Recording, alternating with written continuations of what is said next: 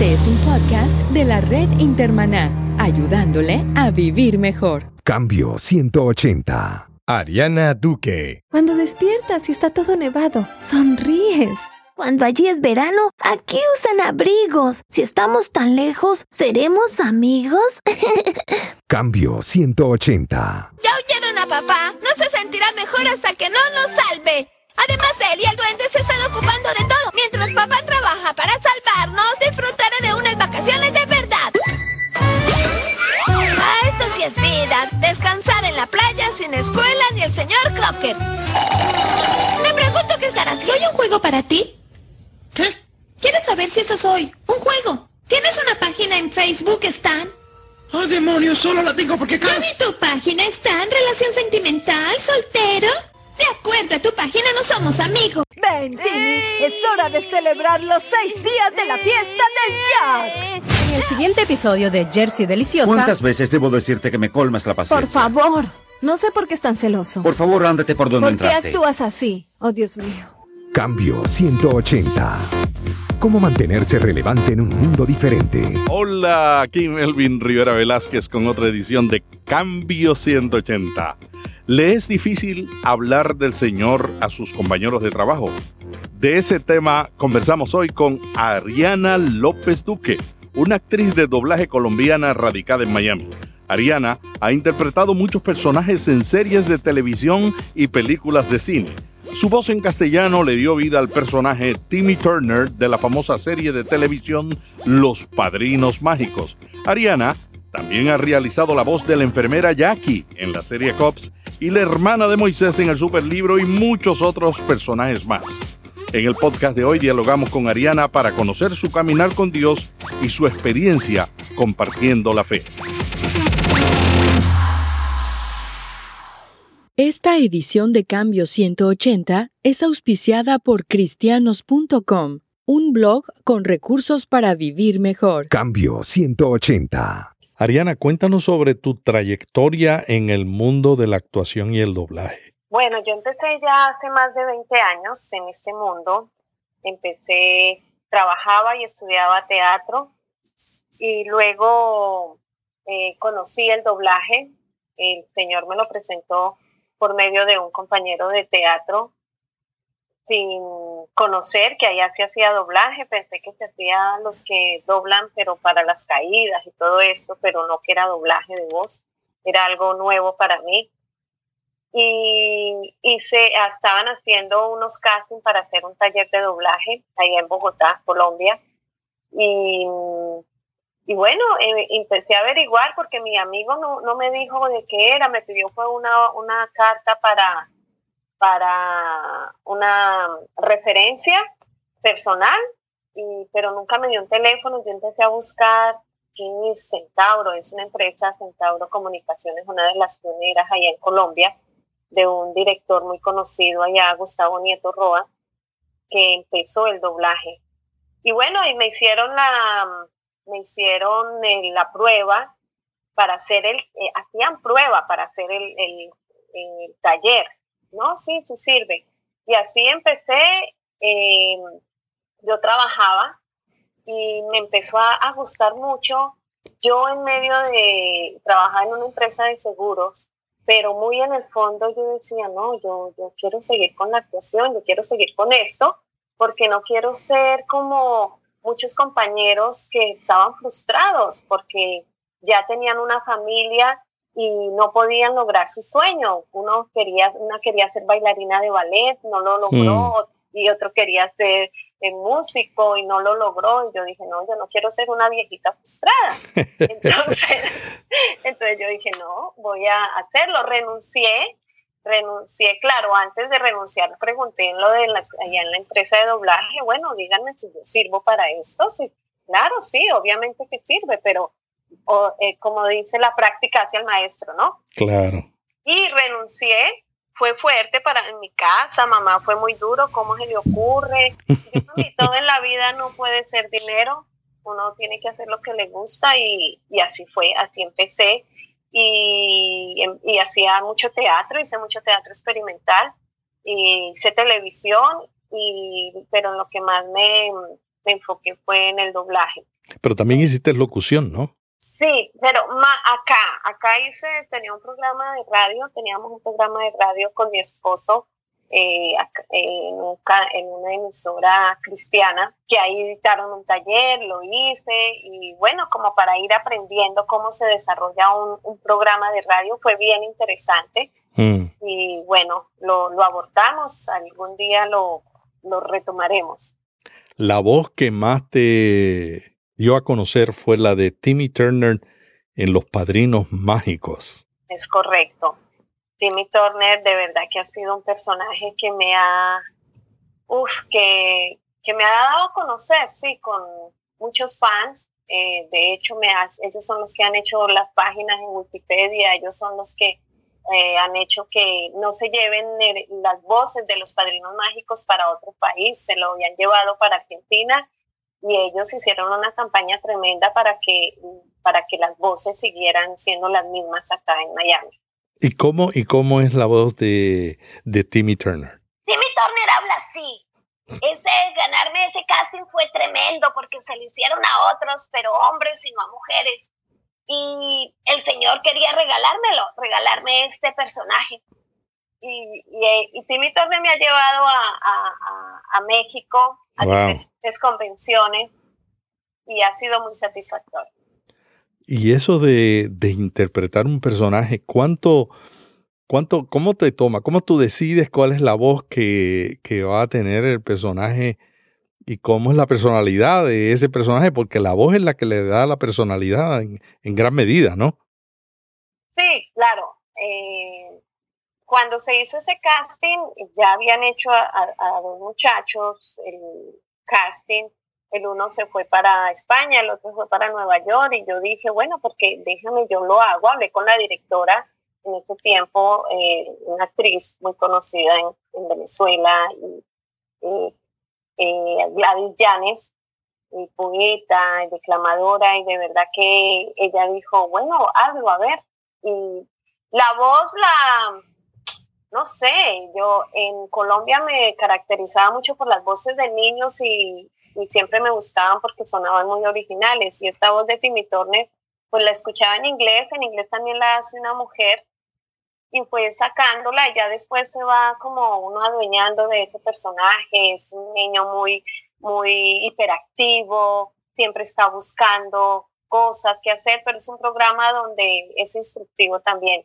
Pero no es que uno se demore buscando la voz, porque cuando tú vas al estudio y vas a hacer ese personaje, es inmediatamente, no tienes tiempo de, que le escuchas, miras más o menos y ahí le colocas la voz. Si es una niña, una niña habla dulce, entonces no, no es que te tomes mucho tiempo.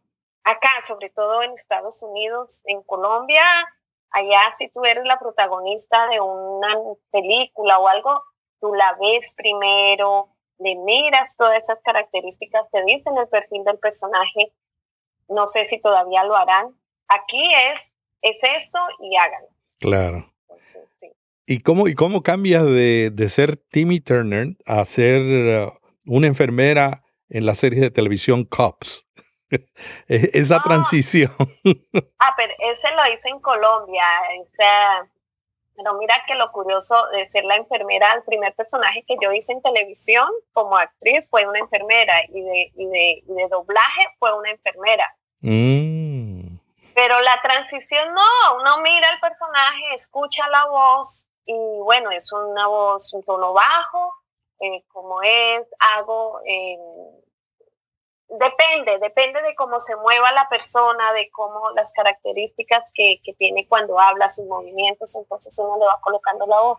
¿Qué otros proyectos trabajas? Fueron muchos, eh, han sido muchos, han sido en, en películas eh, me acuerdo que en, Batman hice la novia de Batman.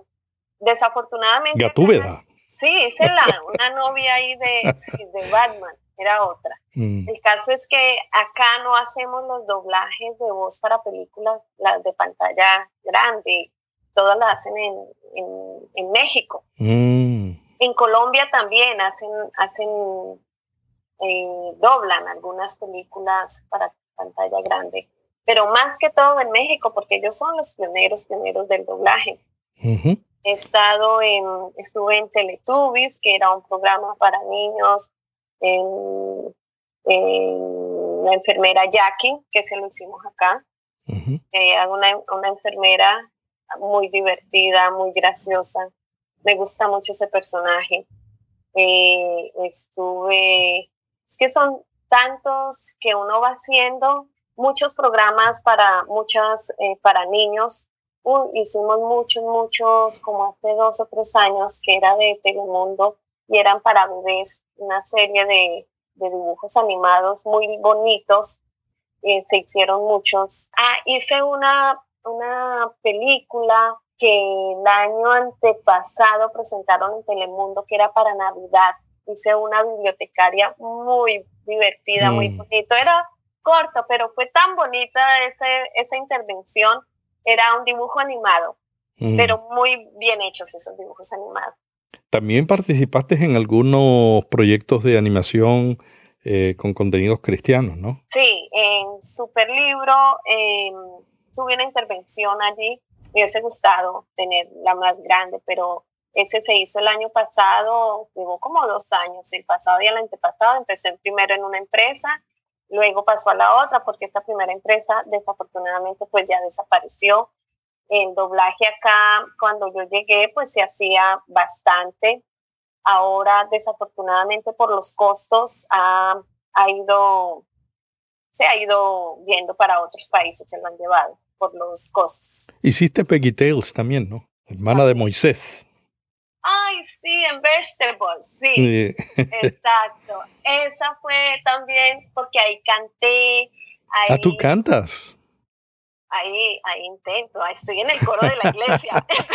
ah, claro, sí, sí, yo te he visto, yo te he visto. Pero, pero bueno, ahí aprendiendo. Ese de estar en el coro de la iglesia fue un deseo que el Señor me concedió, porque siempre como que quería estar en el coro y y justamente en ese día le decía a una amiga, mira que este año lo han puesto como cuando yo llegué, yo llevo allí en la iglesia dos años y colocaron en la pantalla de las personas que estén interesadas en el coro, pueden acercarse y hablar, pero nunca más lo han vuelto a hacer.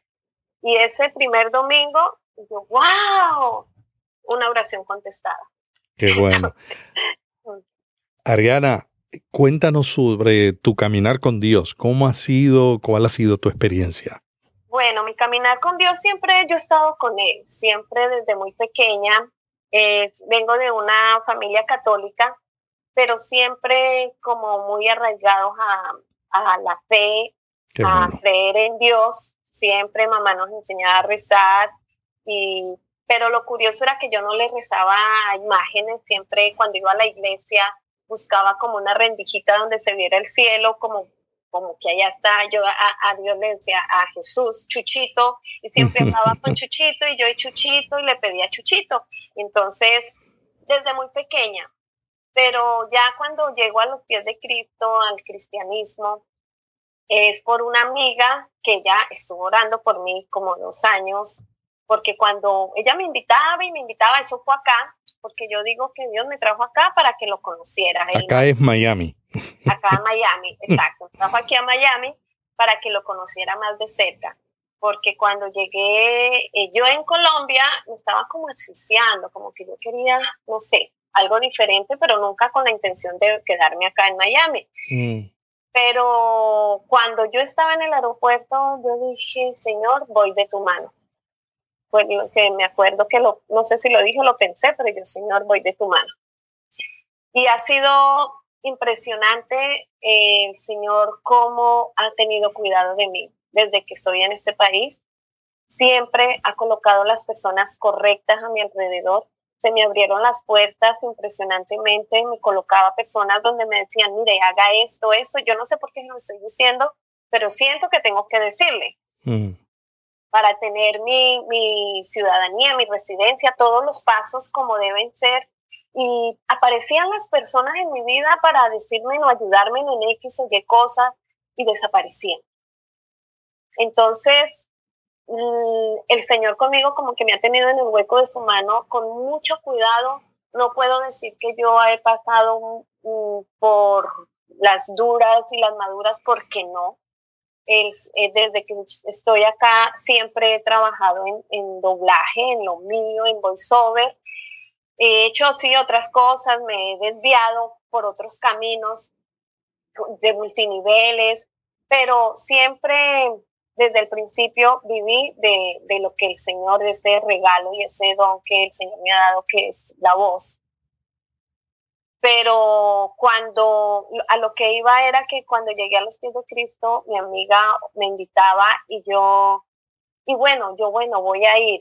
La segunda vez que fui, yo salí huyendo, sacaron unas estacas de madera y no sé qué, y la bullería y la cosa, y yo al otro día la llamé y le dije, mira, yo te agradezco mucho, yo respeto tu religión, pero ay, a mí déjame tranquilita. Yo estaba en la búsqueda, yo fui a una presbiteriana, fui a otras dos iglesias cristianas diferentes. Yo estaba en esa búsqueda espiritual, yo estaba en esa búsqueda. Entonces cuando le dije, déjame tranquila, no sé qué, ah, bueno, no, no te preocupes, pero ella seguía orando. Y mm. después con un grupo de oración que es parecido al grupo de conexión, mm. en la casa de ella, ahí fue. Y así empecé y ahí empecé a caminar con Cristo. Y ha sido una experiencia maravillosa. ¿Qué ha sido lo más difícil en ese caminar con Cristo?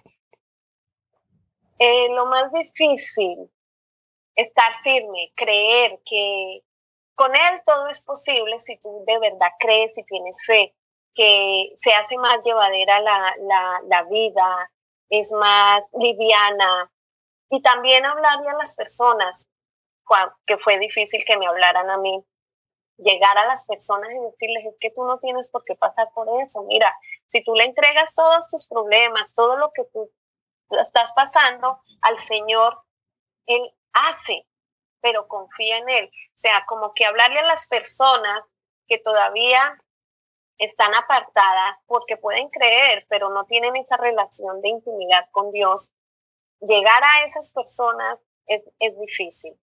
Pero para mí, la, la, primera vez que yo le hablé a una persona, que ese día yo la, la, la conocí, fue en, en, en, The Kitchen, donde hago el doblaje.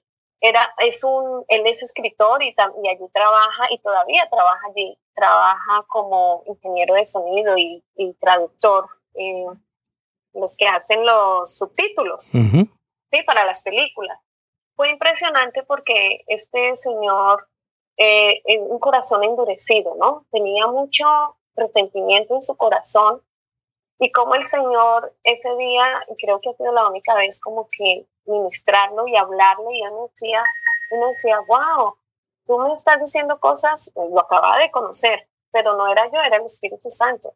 Entonces eso me impresionó tanto y él me dice que no debe ser alguien que me dice la madre espiritual, pero él en este momento camina, va a una iglesia, su esposa también.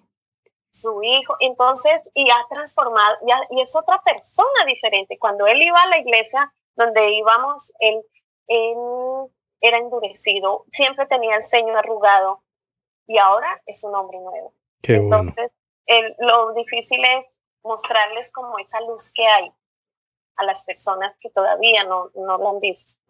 Una de las señales que yo siempre he visto en personas que deciden realmente seguir a Dios es que empiezan a hacer lo que tú estás haciendo, a, compartir el gozo que tienen. A través de los años tú has trabajado mayormente con proyectos en empresas comerciales, en doblajes comerciales y realmente has estado mm, la mayor parte del tiempo trabajando con gente que posiblemente no tiene tus valores. ¿Cuál ha sido tu experiencia trabajando en ambientes donde la gente posiblemente no cree lo que tú crees? Bueno, las personas respetan, siempre yo les hablo, ay, tengo, y las invito, y, ay, sí, no sé si por educación o respeto, dicen, sí, sí, yo voy. Yo insisto, em, no dicen nada, u otros dicen, sí, sí, yo creo a mi manera. Entonces yo les digo, a ah, la manera de Burger King. a su manera. Entonces, Pienso que es importante estar involucrado donde todavía en el ambiente secular, es importante que, nos involucremos porque allí es donde más necesita la gente conocer de Dios, ¿no? Y saber que, que Él fue el que nos creó y Él es nuestra fortaleza. pero, pero, pero es, es fuerte, es difícil porque entonces hay otras creencias, hay otras cosas y pienso que es como con sutileza y bueno, uno no transforma a nadie, el Señor es el que cambia, uno lo que hace es orar por las personas. Y tu experiencia con ese compañero de trabajo fue especial porque fíjate, normalmente hay gente que dice, no, yo no, no hablo de mi fe y, y no nos damos cuenta que alrededor nuestro hay gente que parecen dura, pero que realmente están esperando que alguien les, les ayude a, a moverse. Es tremendo. Esa fue una experiencia que yo la recuerdo porque fue la primera vez que yo empecé, que le hablé a la primera persona pero no, ya le eché la cabeza y yo, ¿cómo fue? Que no sé si él me dijo algo, no recuerdo. Yo le dije, ¿tú quieres que ore por ti? Recuerdo que acabamos de grabar, yo lo acababa de conocer, que fue lo, lo, lo maravilloso. Y entonces, y empecé a orar y a hablarle, a orar, no sé qué, y después lo invité a la iglesia, empezó a ir, entonces él ayudaba con el sonido, pero siempre era resenfuñado, ah, porque sí, porque no mala cara, nadie lo saludaba, porque era así todo antipático, todo, mejor dicho, mira, a mí no me toqué. Pero ahora, ahora es un hombre transformado con su hogar, tiene un niño, porque tenía muchos resentimientos, muchos rencores, perdonó a, a sus familias, a sus padres, ahora ya se vio con ellos, hacía años no se veía con ellos, no, no, no. De verdad que por lo menos esa persona ahí él siempre que me ve o algo me dice madre espiritual, a su hijo le dice, mire a su abuela espiritual, le dice al bebé. Pero es muy, muy gratificante.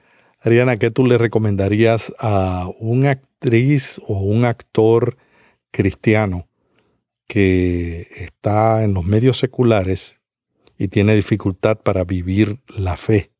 O sea, no, no sabe qué hacer, cómo vivir su fe eh, en un ambiente que es hostil para su fe yo le diría que orara, que el Señor le diera, le llenara de gracia, de favor, y que, que si está con dudas, que si está en un medio hostil, eh, recuerde que, que Dios está ahí presente, aunque no lo vea, que tiene ese amor tan inmenso que dio por nosotros a su Hijo, que ese mismo amor lo tiene por esa persona y que si él no quiere que esté en ese ambiente, él lo va a sacar, a, va a sacar a la persona de ese ambiente.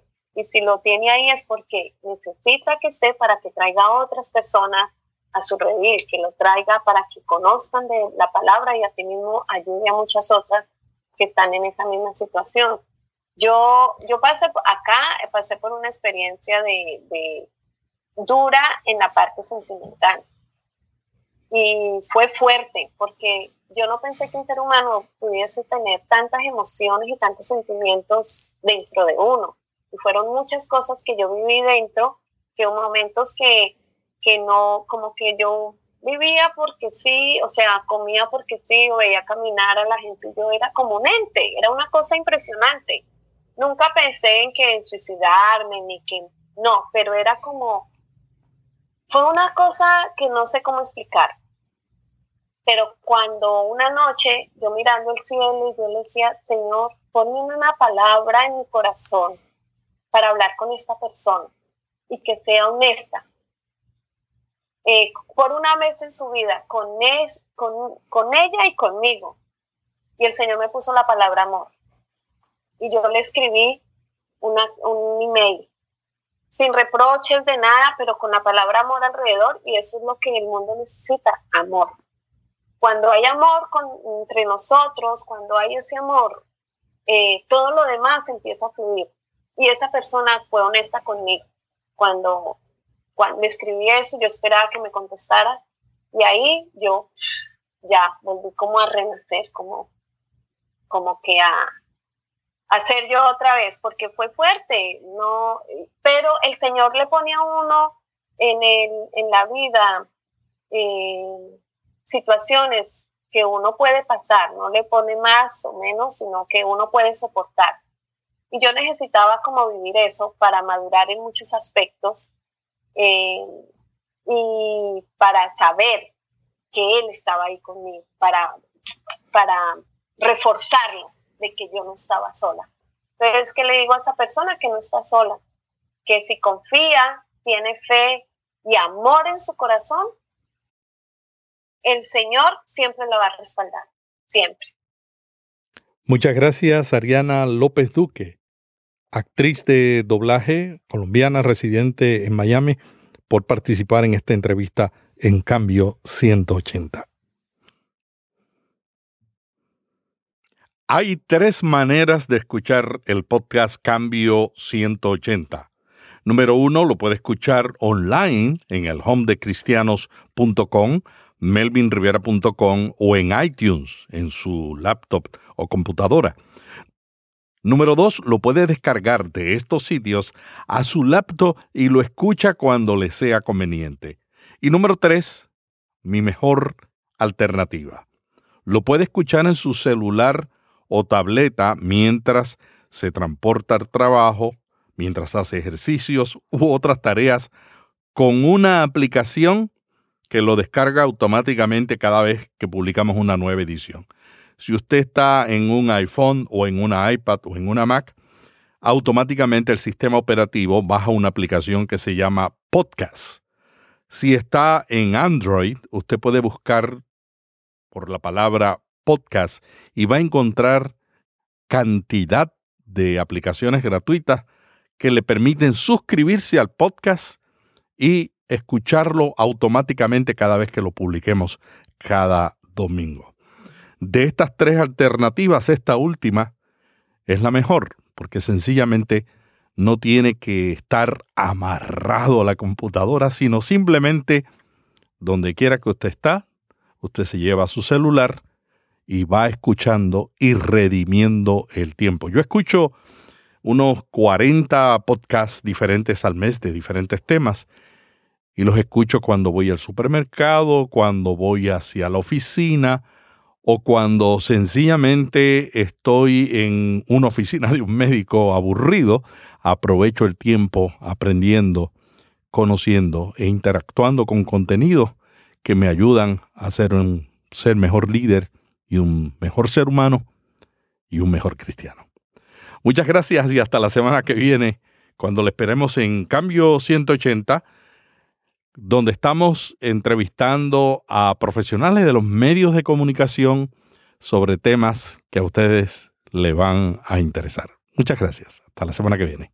Cambio 180. ¿Cómo mantenerse relevante en un mundo diferente?